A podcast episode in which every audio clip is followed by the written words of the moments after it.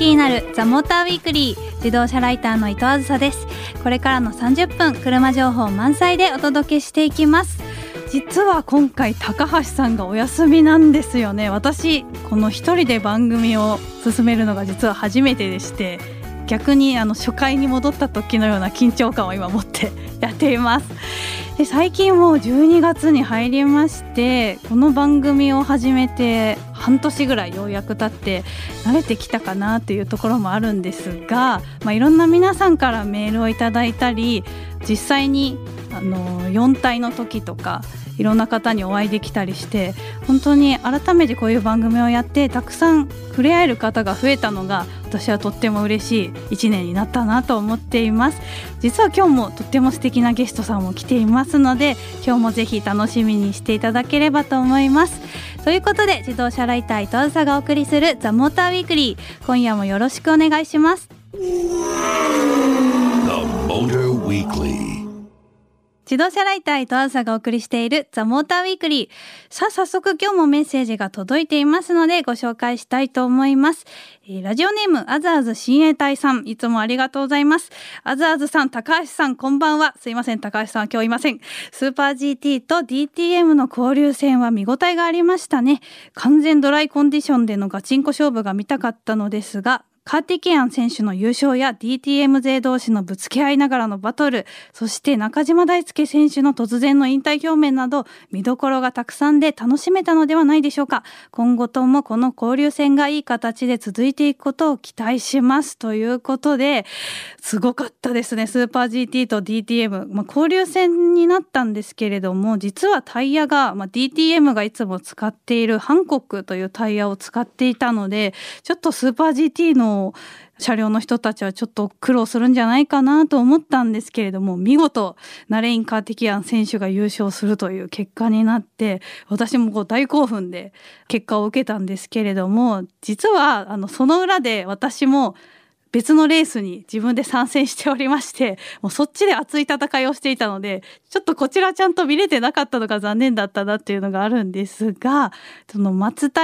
松田の車であれば誰でもエントリーできる耐久レースというのがあるんですがそちらに私も自分のロードスターで今回参戦してきまして、まあ、岡山国際サーキットまでこう自走していって実際参戦してきたわけなんですけれどもちょっとかなりドラマが何回もありまして、まあ、実は前もラジオで話しましたけれども4体の時にスピンして桂さんに怒られたみたいな話をしたと思うんですが今回も2回スピンしました。もう本当に何の教訓も得てないんじゃないかと思いながら。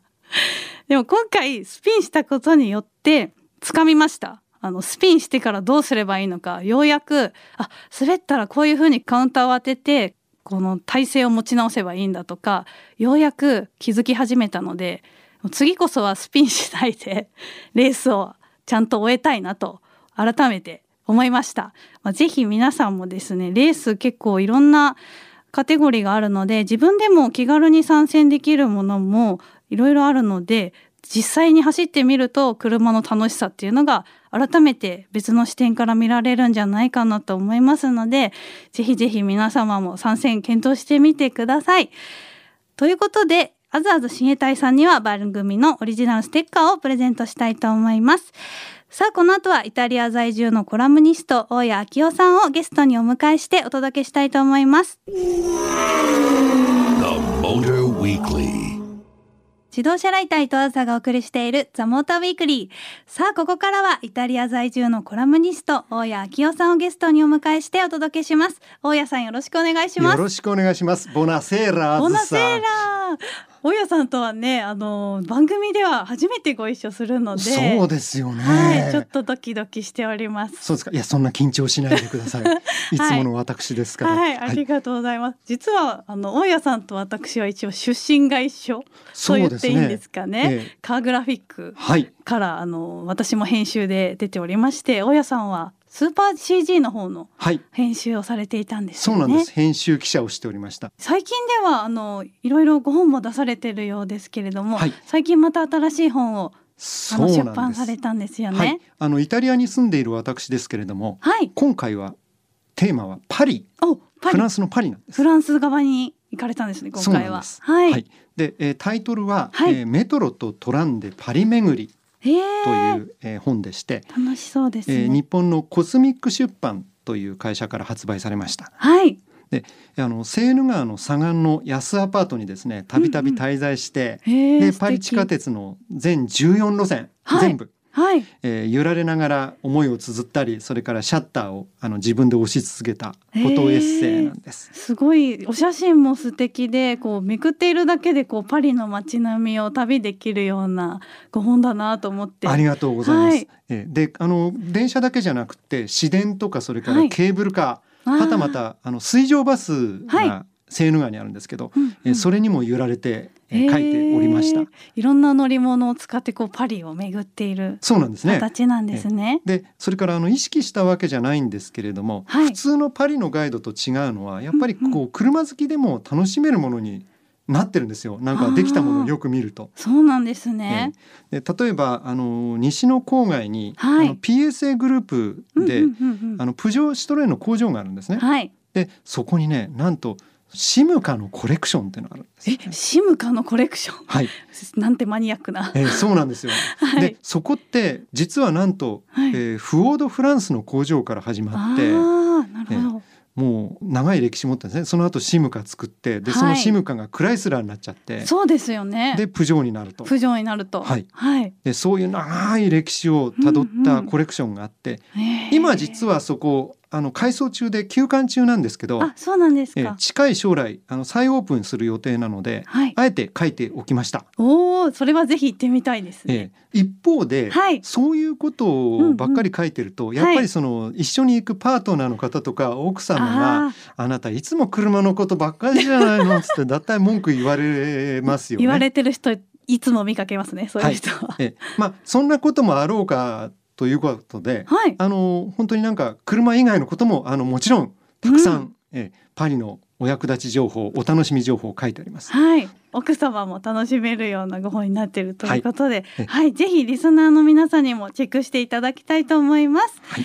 はい、ということで今回モーターウィークリーにいつも大家さん来ていただいてますけれども毎回あのイタリアの面白車話とかいろいろしていただいていて、まあ、今回はどんなお話を聞かせていただけるのかはい。はい。教えていただけますでしょうか？今回は、はい。題してヨーロッパとんでもナンバープレート事情ということでお？話ししましょう。ナンバープレートですか？はい、またこれマニアックで楽しそうなお話であすねそう言っていただけると嬉しいですね。はいはい、えー、でもヨーロッパってやっぱ日本とちょっとデザインが違うというか横長のねねナンバープレートが多いかなと思うんですけれども、はいやっぱり結構日本のナンバープレートとはいろいろ違う点があったりするんでしょうか？ありますね。はい。あの例えば今ヨーロッパではすでに EU 欧州連合加盟国の間で、うんあの文字のデザインとかそういう細部は若干自由度があるんですけれどもはい。デザインがほぼ統一されてるんですねあ。、そうなんですね。であの皆さんにも想像していただきたいんですけども、はいちょうどナンバーの左端にうんうん。EU の星マークがついていて、はい。でその下に、えー国を示すアルファベットが入ってるんですね。はい。例えばイタリアだったら I だし、うんうんうんドイツだったら D、あフランスなら F っていう具合なんーです。ですね。見たことあります。うんなんか日本でも結構ご当地ナンバーみたいなものが最近いろいろ出てきたりしますけれども、海外でもそういったものってあったりするんでしょうかね？あのご当地ナンバーのようなものっていうのは、はいえあの特にないんですけれども、はい。一方でやっぱりその、うんうん日本でもなんとなくかっこいいナンバープレートってありますよね。ああ、横浜ナンバーとか？そうそう例えばありますね。横浜なんて代表例ですよねかっ。こいいですよね。で似た例にはフランスにもあってはい。例えばパリを示す75っていうのが入ったナンバーは、やっぱり。りパリの在住のえー知人曰くはい。なんか優越感にちょぴっと浸れるんだそうですね。あ、わかりますね、それ。はい、はい。でちなみにあのフランスってはい。郵便番号のうんうん。頭2桁とはい。それからそのナンバーの75とかそういうの共通になってるんですよ。あ、郵便番号とナンバーがそうなんです。だから県の番号っていうのがずっとあの地図上に振られていて、はい。ナンバーの番号とそれからあとは郵便番号一緒なんです。あ、そうなんですか。はいそれは全く知らなかったですね。ええ頭がいいですよね。本当ですね、はいなんか効率的というか、ええわかりやすいですね。それからあとあの、はい。ちょっと自慢になれるはい。誇れるナンバー、っていうとあるんですか？えサンマリノ共和国とかはい。モナコ公国っていったその小さな国のナンバーっていうのもはい。やっぱり彼らの国のその豊かさと相まってはい。なんか無言のステータス感ってありますよね。ああやはりそうなんですね。で例えばサンマリノのナンバーって、うん欧州のナンバーが7桁に対してたった5桁なんですよ。あ少ないんですね、はい。でモナコに至ってははい。なんと4桁しかないんですよね。四桁。日本も四桁だけど、モナコもそうなんですね。そうなんです。ね。で例えばその日本だったらば、はい。その八王子いくついくつとか入ってますけど、モナコはその数字4桁だけなんです。うわそれはもうじゃあ見た瞬間モナコだってそうなんです。わかるんですね。ええ、威圧感ありますね。威圧感。四桁は威圧感があはい。る、。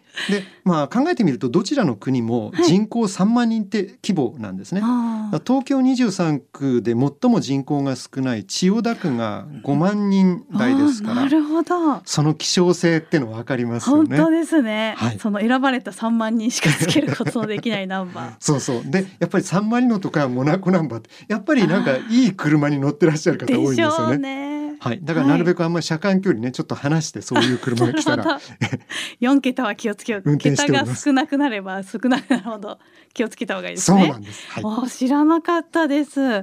まああと日本に結構人気というか希望ナンバー制とかいろいろありますけれども、はいこういった海外でもシステムがあったりするんでしょうか？えそうなんです例えば、うんあのイタリア私の住んでるイタリアの場合は、はい。2013年の法改正でうんうん希望ナンバーが可能になったんですね。おお、そうなんですねい。くつかのルールに従えば、うん好みのアルファベットやそれから数字の組み合わせがはい。7桁の中で可能になったんです。あ、七桁で自由に組み合わせられる。で参考までに料金ははい円換算ではい1万8,000円ほどなんです。おお、一万八千円。ええなそれから希望ナンバーでやっぱりあの見逃せないのははい。イギリスのナンバーのオークション制度っていうのがあるんですよ。オークションがあるんですか、はいナンバーに。であの DVLA という、はいえー車両登録事務所によってナンバーはいプレートのその取引とかオークションが管理されてるんですね。へえ、すごい。で民間業者がそうしたビジネスを展開してるんです。へえ、知らなかったでです。価格は250ポンドっていうからおよそはい3万5千円から、なんですねなかなかのお値段でスタートなんですね。ですからやっぱり人気のあるナンバーってどんどん高くなってっちゃうんですよね。へえ。で今回「はいあずさ」っていう、はい。AZUSA というの、はいえこのナンバーのお値段いくらするか検索してみました。検索できるんですね。はいあ、いくらだろう、あずさ。えで、はいアルファベットぴったりのナンバーっていうのは残念ながらなかったんですけれども、ね。なんかそれに近いものは。円換算にしてはい。5万7千円するものなんですね。それなりにお高かった。はい。で、これなんでかなって考えたらば、はいあのあずさの下三文字にはい。USA が入ってるんですよ。なるほど。はい。これはアメリカの人がつけたいナンバーなんですね。きっと。これが価格を釣り上げてるんですね。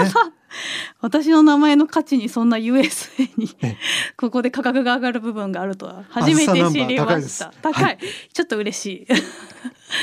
いや意外と知らないことたくさんありますね。うんうんでも私もあのヨーロッパとか行くと結構ナンバープレートのお土産とかあるじゃないあですか。ありますあります。はい、ああいうのついつい買っちゃう、人なので。あの高速道路のサービスエリアにはいちょっとナンバープレートを模したプレートを売ってますよね。ああそうなんでだからそれすよ。であのちょうど日本で出来合いのハンコを選ぶみたいに、はい。えその例えばキアラとか、えああ、セレナとか、書いてある。そういうやつ売ってますよねそうな確かにね。んですよ。意外とね、こう車好きの人には海外のナンバープレートって人気なところもあって、お土産に持ってくと喜ばれたりして、そうですね。はい、うんうん私も結構買っちゃいますやっぱりあ。そうですかやっぱりあの目の付けどころが違いますね。いえいえいえでも本当にこうナンバープレートでもいろいろ海外によって違ったりとか面白い点がいろいろあるんだなと、面白いですね、はい。やっぱり。改めて感じました。で他にもいろいろあの海外らしいナンバーの事情があるかと思うんですけれども何か大家さん気づかれた点とかも他にもあるでしょうか？あのー私が驚いてしまったのは、はい。ズバリ使い回し自由のナンバーえなんです。ナンバーを使い回すんですか？はい。おえーー。イタリアあの私の住んでるイタリアでは、はい、排気量 50cc の原付バイク用のナンバーっていうのはうん、1枚あればはい。複数の台数に使用可能だったんです。え。ー、自分で付け替えて？っそうなんです。て。ことですか？つまり1台持っていても100台持っていてもはい。同時に乗らなければえーナンバー1枚で済んだんですえね。ーえ。ー残念ながらこの制度、はい。えー2006年には終わってしまったんです。あ終わっちゃったんですか？ところが、はい。えー隣の国、はい。スイスではなんと今でもはい。それも四輪車で同様の制度があるんですよ。えー、じゃあ自分一枚持ってれば、はい。その他の車とか自分が持ってる車に付け替えちゃうと。そうなんです。それはすごい。それ僕が気づいたのは、はい。あのスイスに行くたんびにガレージに比較的新しい車なのに、はい。ナンバーがついてない車がたくさん止まってたからなんですえね。ー、なるほど。特になんかこう別荘があるようなエリアに行くと、なんかそういう車妙に多いんですよ。ナンバーのついてない車が。なるほど。であの地元の人に確認したところはい。これナンバー1枚あれば OK なんだぜなんて教えてくれてさも当たり前のように 教えてくれましたね。はい、日本だとやっぱり一台一台ちゃんとナンバーを登録しないとうん。乗れないっていう印象がやっぱりあるので、はい。このシステムはちょっと羨ましいというかそうですね。画期的。新しい車にナンバーついてないもんですから、はい。あスイスの人ってやっぱりこう豊かで、はい。新しい車ですぐ捨てちゃうのかなと思ったらそうじゃなくて 別荘に来たら今まで乗ってきた車のナンバー付け替えて、うわー。そっち乗るとかね。おしゃれですね。そういうことやってるんですね。素敵ですね。確かにずっと毎日毎日乗りたい車とはい。あとなんかたまにそういう素敵なところに行って乗りたい車ってちょっと違ったりしますもんね。もうなんか家族の間でなんかナンバーの奪い合いとかなるとなんか情けないですけど ね。